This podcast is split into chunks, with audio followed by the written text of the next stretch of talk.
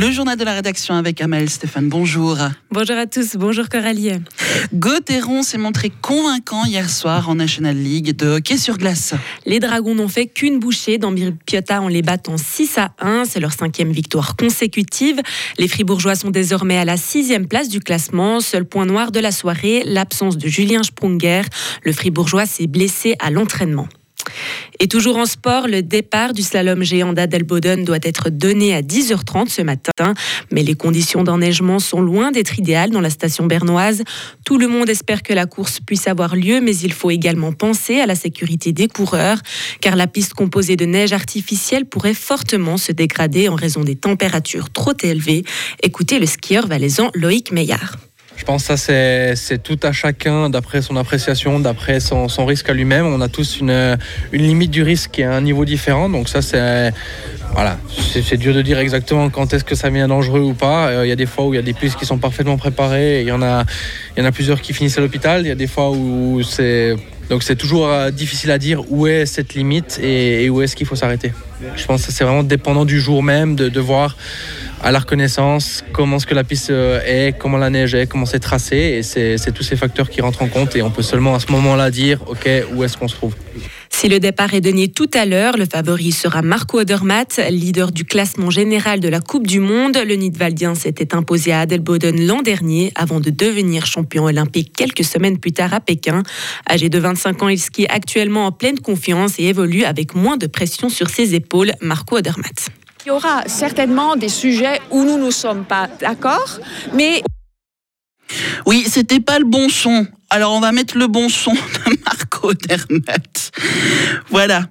Oui, je pense que c'est très cool ce qui est comme ça. Euh, je suis très calme, et plus calme comme l'année passée et ça aide beaucoup euh, pour la oui, confiance et avec tout. Euh, je gagne ici, je gagne la médaille d'or aux Jeux olympiques, je gagne la Grande Globe.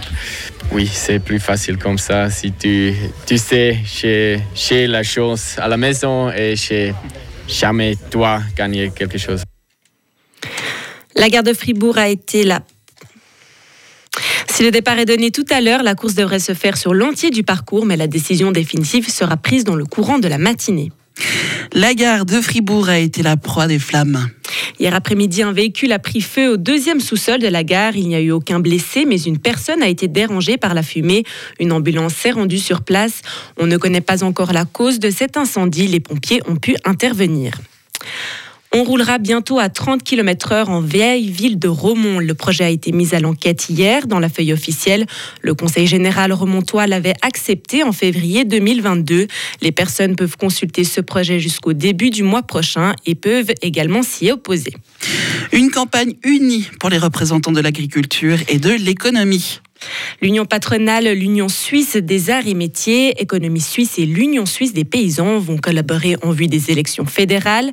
Elles ont présenté hier à Berne leur thème de campagne, la formation, la stabilité, la sécurité alimentaire, l'énergie et la durabilité. L'idée est de former une véritable alliance, même s'il existe des sujets de discorde entre les quatre organisations. Monica Rull, directrice d'Économie suisse. Il y aura certainement des sujets où nous ne sommes pas d'accord, mais aujourd'hui, nous voulons vraiment mettre l'accent sur ce qui nous unit, et c'est la grande majorité des sujets. Et donc, c'est une coopération qui va se poursuivre, qui va être discutée, euh, même au-delà, évidemment, de l'année électorale. Et j'en suis très fière, ça nous a coûté un certain effort, on a beaucoup discuté, mais on a vu qu'ensemble, nous avons plus de poids et nous pouvons plus facilement faire bouger les choses.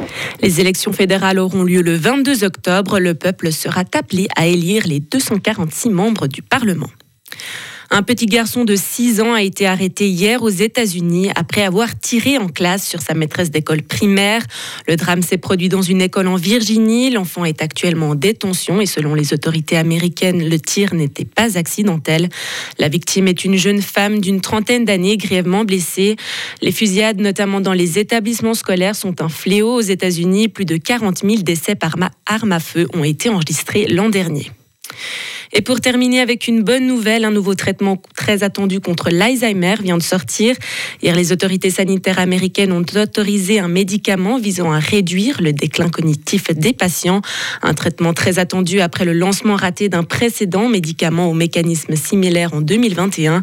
Selon un communiqué de l'entreprise pharmaceutique qui l'a développé, environ 100 000 personnes pourraient recevoir ce traitement aux États-Unis d'ici trois ans.